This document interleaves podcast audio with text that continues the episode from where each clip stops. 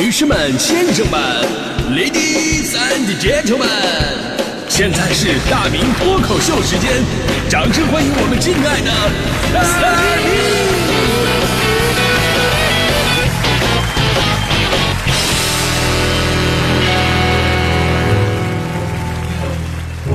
好，欢迎各位来到今天的大明脱口秀，我是大明。今天是世界电信日，所以咱们聊聊关于你的第一部手机。其实对比一下，今年电信日的主题啊，是在充满挑战的时代加速数字化转型。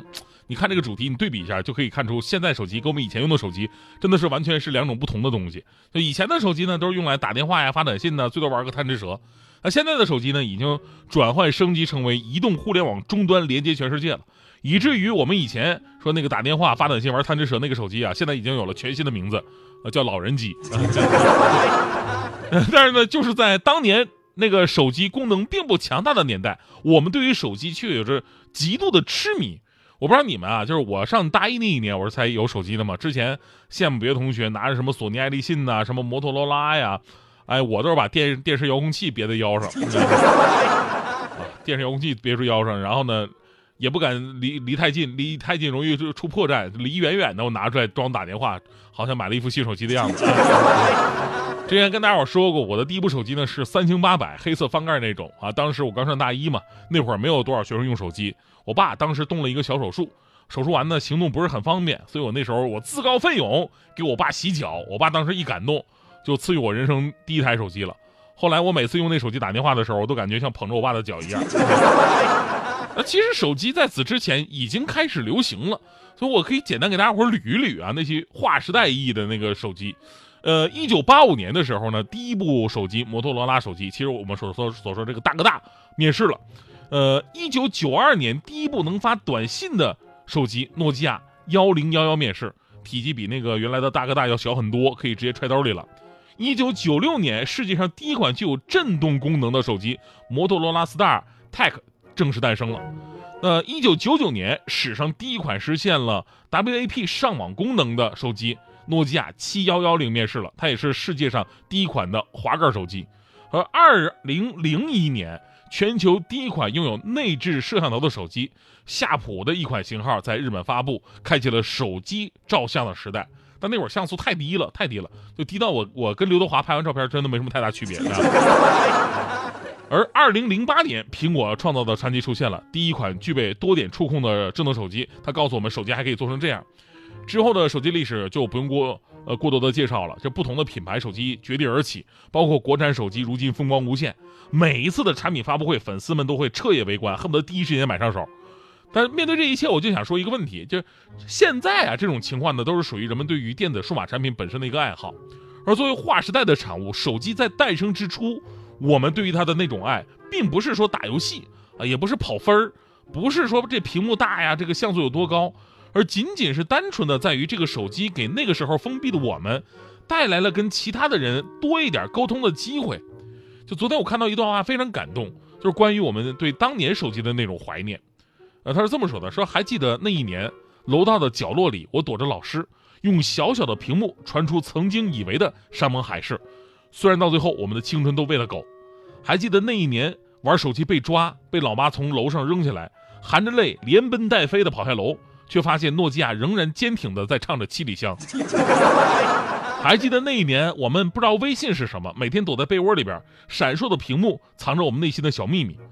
还记得那一年兴奋的群发短信，我换手机了，这个是我的新号码。而经典的贪吃蛇是无聊的时候最好的消遣。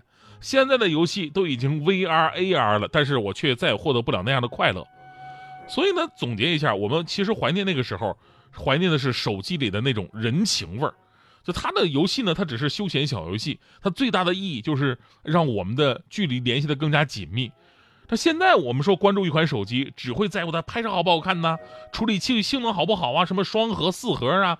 玩手机的时间越来越多了，跟人联系的却越来越对付。就以前咱们发的都是短信嘛，短信我们知道刚开始收费啊，一块钱一条，后来五毛钱一条，啊，到最后才一毛钱一条，导致我们发信息都是非常非常仔细的，那必须得就严谨措辞，文采飞扬。你要就回一句呵呵，那跟烧钱没什么区别。所以那会儿短信的收件箱就两百条内存，总是不够啊。啊，就两百条嘛，就你一条都不舍得删，然后等满了以后呢，就反复斟酌，哎呀，特别的痛彻心扉，啊，是不是时不时的还得拿出来翻个翻翻看看甜蜜的一些回忆？而同志们，再看咱们现在的短信都什么样？不说你们，我自己短信反正好几条，还有好几千条未读的。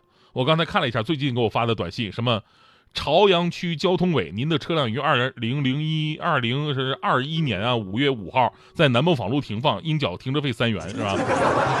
再上一条是西城区城管委，你的车辆于二零二一年五月二号在周武庙四条停放，应缴停车费三十七元。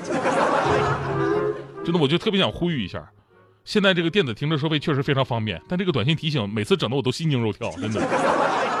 第一眼看过去跟那个违章扣分罚款的短信是一模一样的，每次都能吓得我一激灵。所以，咱们这毕竟也是一种消费行为。所谓顾客就是上帝，咱们语气能不能改成“亲，该交停车费了，么么哒”，行不行？开个玩笑，其实我们说呀，就是以前的手机功能少，都是人和人之间的必要沟通。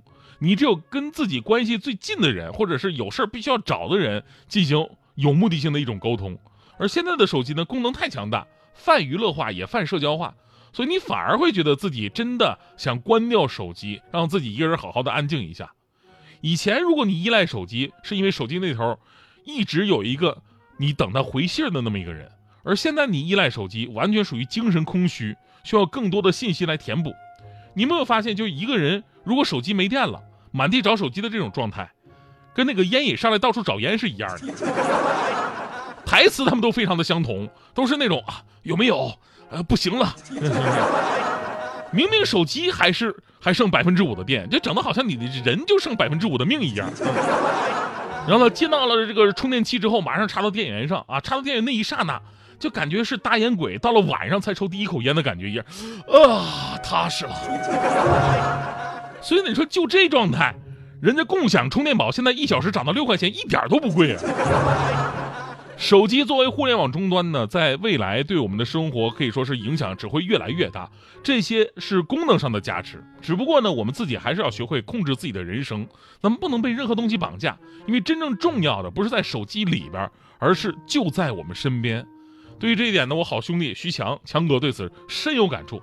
有一天晚上，强哥就跟强嫂说了，说媳妇儿，你说现在这人啊都被手机绑架了，导致夫妻之间距离都远了。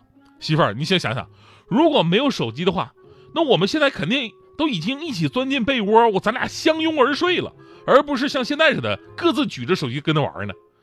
强嫂这时候啊，眼睛都没有离开手机，就直接回答：“那有手机也没事啊，你可以把你手机放哪儿，然后抱着我一起看我的手机啊。”强哥怒了：“你手机你手机有啥可看的呀？”强嫂说：“那这样你要不同意的话，那这样我把我手机放下，我抱着你，然后看你的手机。”啊，那什么，媳妇儿，我我就是见人矫情一下，开个玩笑，什么，我我先睡了啊。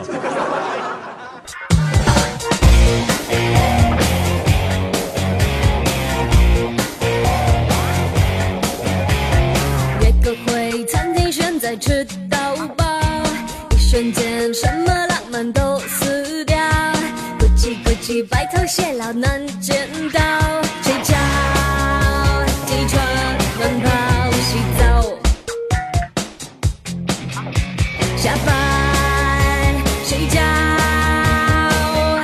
谁比谁好？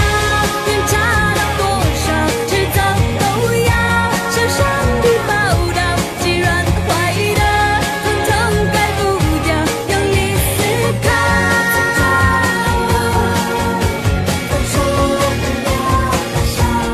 咕叽咕叽。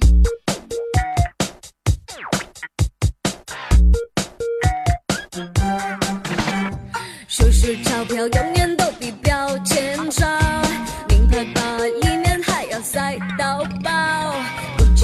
有，什么病都能。